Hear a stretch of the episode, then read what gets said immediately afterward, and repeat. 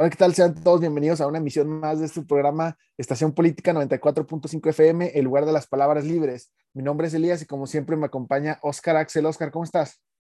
Hola, muy bien, muchas gracias. Muy bien, y también tenemos eh, un invitado de lujo ya conocido en este programa, el compañero Jorge Maximiliano. ¿Cómo estás, compañero? ¿Qué dicen, compañeros? Auditorio, un gusto, como siempre, acompañarlos, sobre todo con este gran día, este, sobre todo con el gran tema que se tiene planteado el, día de hoy. Claro, y este bonito martes, pues parece ameno para una charla un poco más informal, pero siempre asegurando el rigor teórico de la disciplina de la ciencia política. Y es que el programa del día de hoy nos gustaría estructurarlo un poquito para dejar a la audiencia pensando acerca de realmente cuál es la realidad que vivimos en el tema social, en el tema político, en el tema económico. Em, la ciencia política tiene grandes aportes para no solamente cuestionar la realidad política directa, ¿no? De nuestros presidentes, nuestros representantes, sino de toda la estructura social.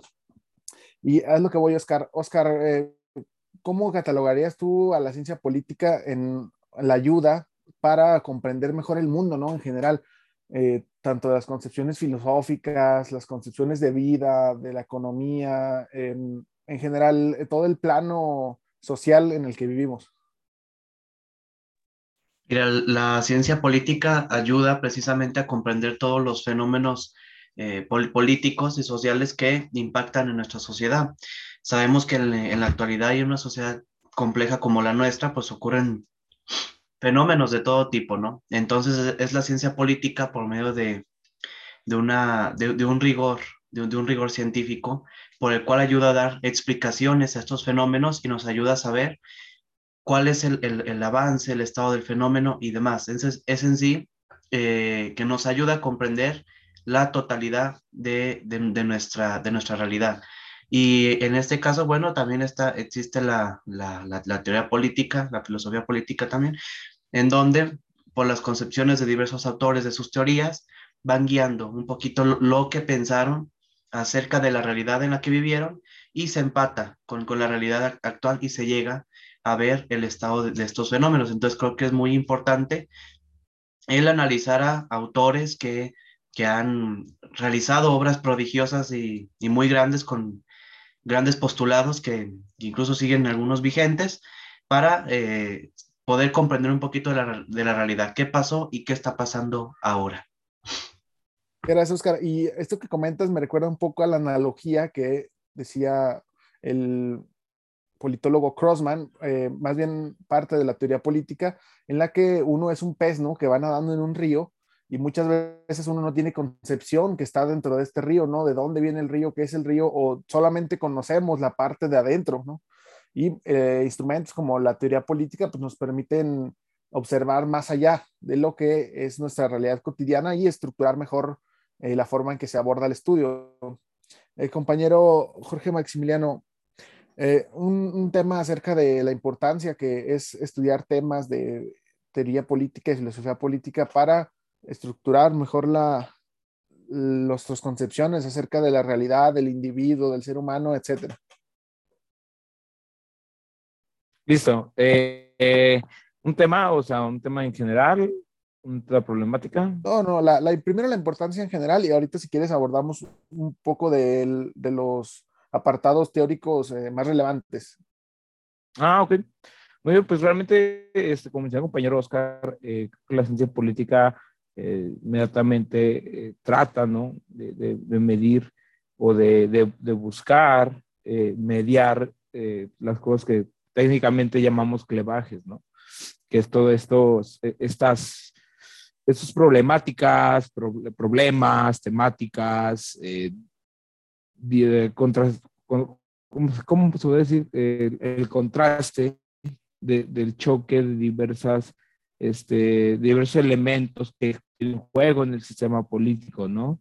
Entonces, este, creo que para eso sirve la, la ciencia política y en cuanto al tema principal, este, que se podría tratar, pues podría ser este, como eh, en general, como mencionar, la, la, entre la filosofía política, la teoría política y la ciencia política, este, ambos, estas tres dimensiones de la política como estudio, a encontrar cómo mejorar nuestras relaciones como personas, como individuos, como seres humanos, e incluso como sujetos, ya accionando en un plano este, existencial donde todos coexistimos eh, bajo un solo sistema político, ¿no? O incluso bajo una sola realidad, que eso pues ya es debatible en cuanto a términos filosóficos, compañero. Eh, muchas gracias, compañero Maximiliano. Y como sabemos, compañeros, eh, la parte de la teoría política desde su estudio es más antiguo, la antigua Grecia incluso, es esta parte entre gobernantes y gobernados. Y ya hemos hablado mucho acerca de eso en estos más en los programas, pero me parece interesante eh, las otras partes de las concepciones, que es la concepción del individuo. Eh, sabemos que toda la estructura social se basa en la parte de que el individuo, ¿no? ¿Qué nos hace personas? ¿Qué es un individuo? ¿Cómo nos relacionamos eh, los individuos en, en, una sociedad, ¿no? Y a, a, lo largo de la historia, estas concepciones han cambiado, ¿no? Sabemos que la Edad Media era una concepción muy distinta a lo que surge con las ideas burguesas y el posterior auge del capitalismo, ¿no? En la que se ha vendido esta idea de que el individuo tiene que ser egoísta, el individuo es esto, cuando antes no sucedía así, ¿no? Eh, lo que voy es cómo las concepciones de teoría política van cambiando a lo largo de los años y nos han implantado esta idea de una concepción rígida del individuo. Compañero Max, ¿nos puedes platicar un poquito em, de, estas concepciones? Eh, claro que sí, compañero. De hecho, este, ese es uno de mis temas principal para un ensayo final, una nota que estamos realizando.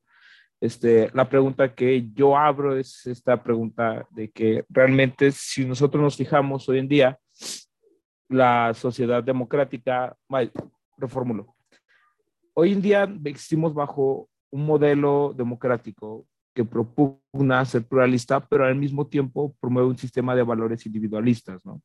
Por ejemplo, tenemos el caso eh, de Estados Unidos del periodo 2016 a 2020, donde a, través de la promoción de políticas, este, ya sea, por ejemplo, el, lo que viene siendo el, a través del discurso, a través de la oratoria, este, se, se daba esta, esta, esta focalización a la figura del individuo, del individualismo y de la individualidad, entendida como lo que es, em, vaya, entendida en ese momento como una forma de egoísmo, este, dado que tiene relación con un sentimentalismo en el caso de Estados Unidos al momento de propugnar un nacionalismo. No sé si la línea se siguió, pero este, e, e, es, ese, es, un claro ejemplo de uno de los problemas que tenemos hoy en día. Este, es, parece incluso paradójico, ¿no?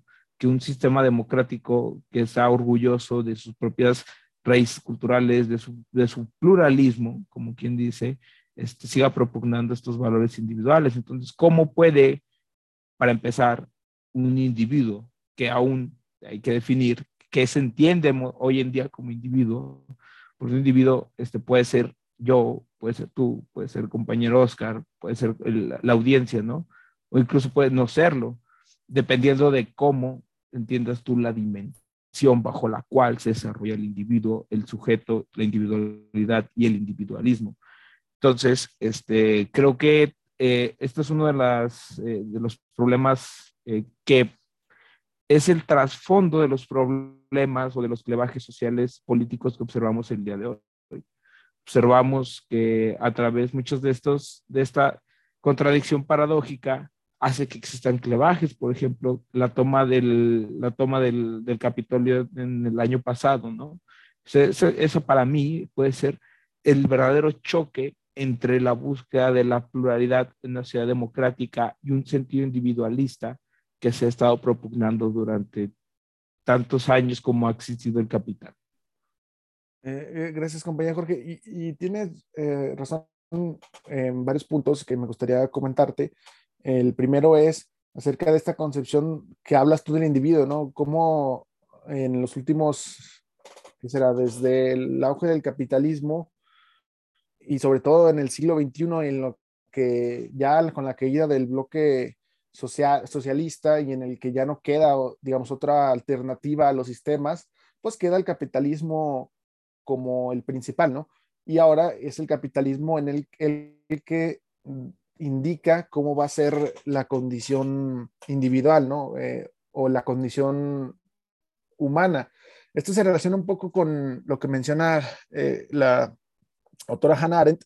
Eh, Oscar es más experto en, en, esta autora y nos podría explicar un poquito, pero ella explica que realmente no existe una naturaleza, una esencia humana que se determine, ¿no? Sino que los humanos deberían ser agentes libres que obviamente existen condiciones antes de que tú nazcas, ¿no? Y esa es la condición humana, ya que eh, la única condición es que ya existe un mundo predeterminado al momento de que tú naces y existirá uno al momento que, tú mueres, ¿no? Eso es creo que algo un poco lógico, pero que no se entiende mucho. Compañero Oscar, ¿nos puedes explicar un poquito a esto que comentaba el compañero Jorge, ¿no? De cómo se ha movido la parte de la concepción humana, ¿no? De sus atribuciones, de dónde viene, cuál es su naturaleza, ¿no? Que muchas veces em, se queda corta en explicaciones y solamente sirve para esta concepción capitalista, ¿no? Del consumismo, compañero Oscar. Pues mira, ya lo, lo cuando vamos analizando un poquito la, la, historia, vamos viendo cómo a lo largo del tiempo se fue desarrollando lo que hoy se conoce como capitalismo. Ya lo veamos, por ejemplo, en, el, en la etapa renacentista, cuando se, comienza a surgir el mercantilismo y demás, cómo se empiezan a fraguar las ideas. Muchos autores ya lo mencionaron en, en, sus, en sus panoramas, pero actualmente en, los grandes eh, pensadores del siglo XX como Max Weber y, y Hannah Arendt, bueno, señalaban precisamente cuál eran estos puntos más claves del capitalismo y a qué punto se ha convertido la sociedad y que incluso si lo analizamos sus postulados con actualidad, pues siguen presentes, ¿no?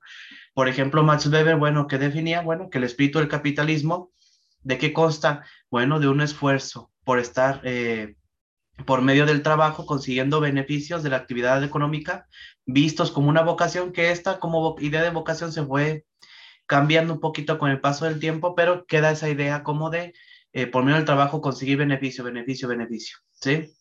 Ya con Hannah Arendt da, eh, muestra un poquito este panorama sobre el consumismo, a la cual critica esta sociedad consumista en la que se ha convertido el mundo, en donde dice, bueno, que, que el hombre eh, se, ha, se ha convertido solamente en parte de la naturaleza, ya que labora más allá de por necesidad, sino que convierte el, sobrepasa el trabajo como una labor, solamente busca tener un beneficio y por lo tanto existe una alienación al, consumismo, es una forma por un tanto de, esclavitud, entonces rompe un poquito con la libertad de incluso del individuo y por eso Hannah Arendt critica a esta, a esta, a esta, a esta sociedad consumista.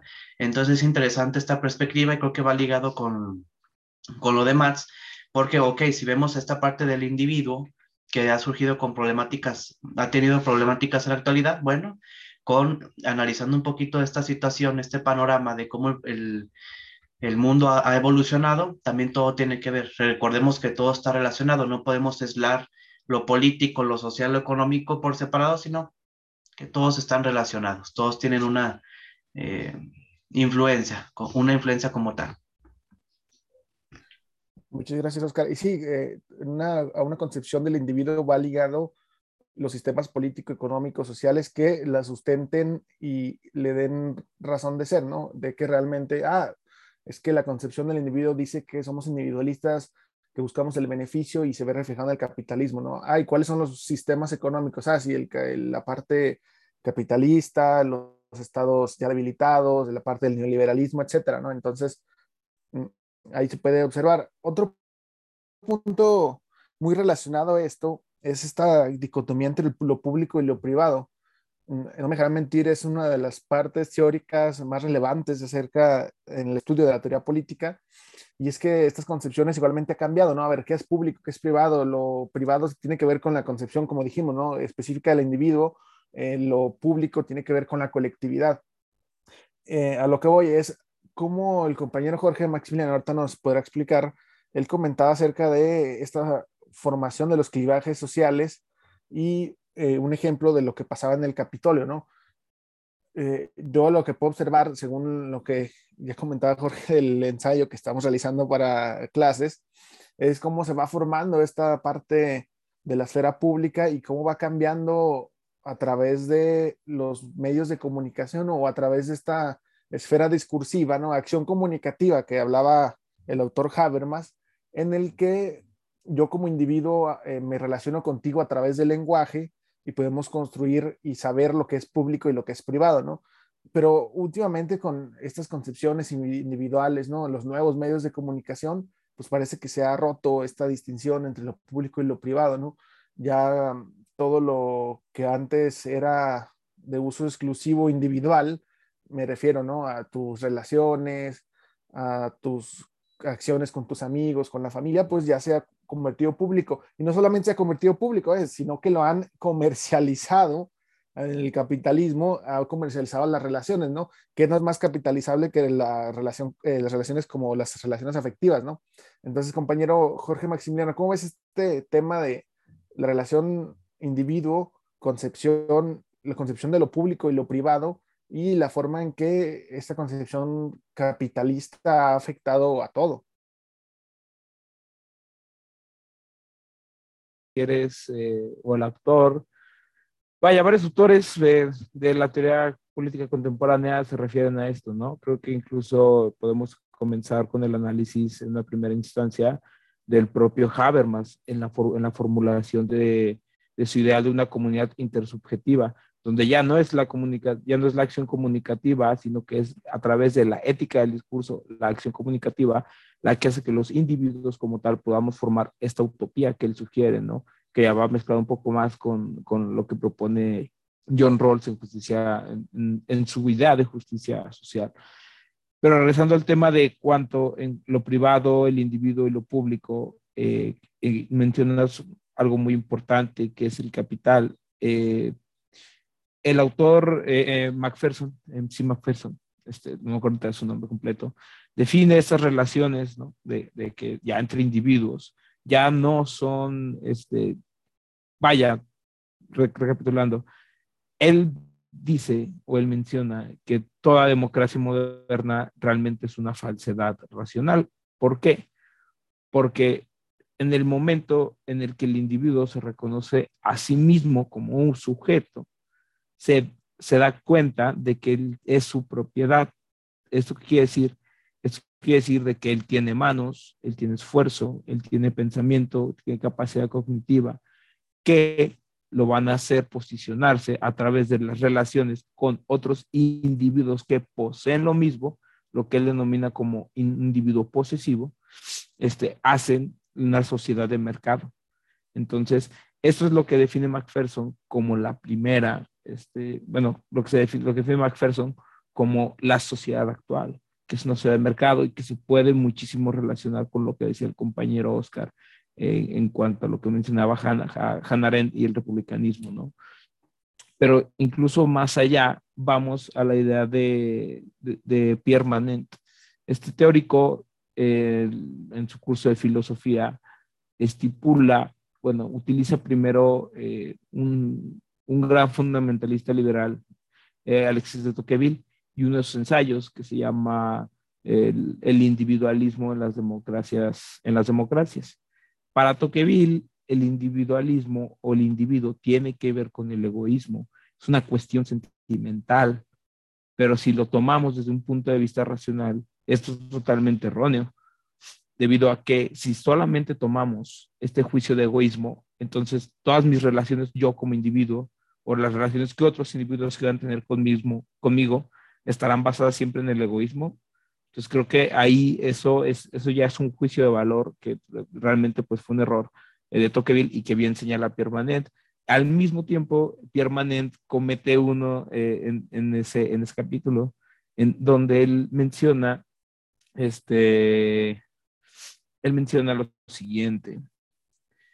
Menciona que para el individuo, para lo que cada uno conceptualiza de individuo que percibe del mundo social, no es el conjunto objetivo de los vínculos que lo relacionan con los demás miembros de la sociedad, sino que el individuo mismo o tú te percibes como la única fuente y la legítima fuente de todos tus vínculos con todo lo que te es propio, familia, propiedad de amigos. Entonces, si te fijas, este, Tocqueville proponía que siempre existía este egoísmo a partir de las relaciones que llevabas con tus antepasados. Permanent propone un egoísmo en que todas las relaciones siempre van a salir de ti o siempre fungen de ti. Entonces, ahí es donde entra esta, esta, esta, esta paradoja, esta contradicción, incluso en el momento de, de, ver lo que es el individuo. Exactamente, Mac, creo que aquí le diste un poco el clavo a lo que quería llegar. Y es que tú comentas, ¿no? Es que aquí se ve de que lo que tus acciones, lo que realizas es tu voluntad, ¿no? Es más o menos como la, la idea, ¿no? De que yo soy libre, eh, todo lo que hago me pertenece, ¿no? Con mi trabajo, con mis acciones, etcétera, etcétera, ¿no? Y eh, pareciera que realmente yo soy el que tengo esa propuesta. Eh, en palabras más sencillas, a lo que voy, es que realmente, lo, por ejemplo, lo dice el filósofo surcoreano Byung-Chul Han, a ver si lo dije bien, que pareciera eso, ¿no? Que pareciera que bajo nuestra propia libertad individual nosotros elegimos hacer esto en base a nuestras propias deliberaciones. Pero si se ponen a pensar, no sé, compañeros, eh, en la sociedad, en lo que él denomina, en la sociedad del espectáculo actual, em, realmente estamos bombardeados, ¿no? Por flujos de informaciones, por esto, por algoritmos, eh, por redes sociales, por noticias, por etcétera. Y realmente en qué momentos hay de liberación personal, ¿no? Si nosotros somos o pensamos de acuerdo a la información que nos llega, ¿no? Que consumimos, ¿en qué parte queda nuestra libertad individual de, de pensar, ¿no? Lo que dice Habermas, ¿no? En este espacio público de liberación que yo comento, tú me dices tus ideas, llegamos a un acuerdo, pero realmente aquí ya no sucede. O sea, lo que pasa es que con los medios masivos de comunicación, lo que hacen es ir formando esta esfera pública, pero siempre pareciendo que es fruto de nosotros mismos. No sé, eh, Maxi, más o menos me entendiste la idea, ¿no? Eh, por ejemplo, él hacía una, él hace un análisis o una comparación con la clásica obra, yo creo que ya hemos leído de George Orwell de 1984, y él dice, ¿no? En esta sociedad se tiene consciente de que se eres dominada, ¿no? Y actualmente ni siquiera tenemos conciencia de esa dominación porque la idea que nos vendieron del individuo de que nosotros realmente eh, somos los que producimos el espacio público, pues es falsa, ¿no? Al fin y al cabo, eh, nos hacen parecer, es una nueva dominación en la que no parece que realmente nos dominan. Compañero Oscar, no sé si, ¿cómo ves este tema? Ya relacionándolo con lo que eh, expongo, con lo que expone el compañero Max. Pues precisamente todo este, todas estas percepciones de los autores creo que van muy acertadas porque reflejan precisamente los cambios tan profundos que han ocurrido en la sociedad y que hoy ocurren. Como mencionaba eh, anteriormente, se relaciona todo, todo, todo en, en, nuestra, en nuestra interacción como individuo se relaciona y siempre existe este conflicto. Algo que sí quisiera mencionar un poquito es que también ha cambiado la, la identificación como tal de los individuos eh, en comparación con con, con antiguas identificaciones. Por ejemplo, este, hay, hay, un autor que me parece que es Manent, que señalaba precisamente cómo la identificación ha cambiado. Ha cambiado esa identificación con la política, donde antes, con la configuración del Estado moderno, bueno, se, se fue, fue convirtiéndose poco a poco en un órgano obstáculo al momento de estar interactuando con las ideas de la democracia, ya que se rompe con esta ruptura de de una, de una identificación de manera un tanto jerarquizada, jerarquizada de los individuos y por tanto a verse todos como iguales se rompe un poquito como la identificación de quién es quién. Y él, precisa que lo ideal era una identificación desde lo, lo individual y en las acciones que establecía personalmente el individuo y en lo colectivo. Era como una, un punto medio, ¿no? Por así decirlo. Y era que con el paso del tiempo fue cambiando la identificación y ponía un ejemplo este autor que, que actualmente solamente la identificación se lleva eh, siendo, eh, por ejemplo, con la forma de vestir, de actuar, de hablar y demás, y siendo, ponía un ejemplo él, que siendo cool. Entonces van cambiando estas formas de identificación y menciona que se le ve a la política como eh, más allá de un espacio para identificarse, para culminar los esfuerzos individuales como opresiva. Así fue cambiando este, esta idea. Creo que también es importante resaltarla porque está presente también esto en la, en la sociedad y, creo que fue muy preciso este autor al identificar esta, esta situación y quería eh, meterlo para que completara un poquito estas reflexiones que hemos realizado. Muchas gracias, Oscar. Eh, algo para cerrar, compañero Jorge, que, que, lamentablemente se nos está terminando el tiempo en 30 segunditos. Eh, sí, claro que sí. Este, me gustaría retomar una cita dicha eh, por eh, Slavoj Žižek en cuanto a lo, en cuanto a, la, a, la, relación del individuo y la sociedad. Dice, hemos de velar el mecanismo estructural que está produciendo el efecto de sujeto como un reconocimiento ideológico falso, sino de que a la vez hemos de reconocer ese falso reconocimiento como inevitable. ¿Qué quiere decir esto? Que mientras este, la ideología, todas estas cuestiones que estamos debatiendo, este, las sigamos debatiendo, serán falsas, pero debemos este, aceptar la falsedad o debemos aceptar la imposibilidad de ciertas acciones para nosotros poder convivir en paz. Muchas gracias, eh, compañero Jorge. No, es que si se sacando a Shishek y al rato sacamos a los, los difíciles, ¿no? Pero creo que es muy, muy buena la cita. ¿eh? Eh, muchas gracias, compañero Jorge. Lamentablemente se nos ha terminado el tiempo. Muchas gracias, Oscar. Agradecer a todo el equipo de radio por hacer posible esta, una emisión más de Estación Política 94.5. Les recordamos seguirnos en nuestras redes sociales eh, igualmente y estrenando, bueno, ya no tanto estrenando, ya llevamos varios episodios en el podcast en Spotify. Recordamos seguirnos. Muchas gracias y hasta la próxima.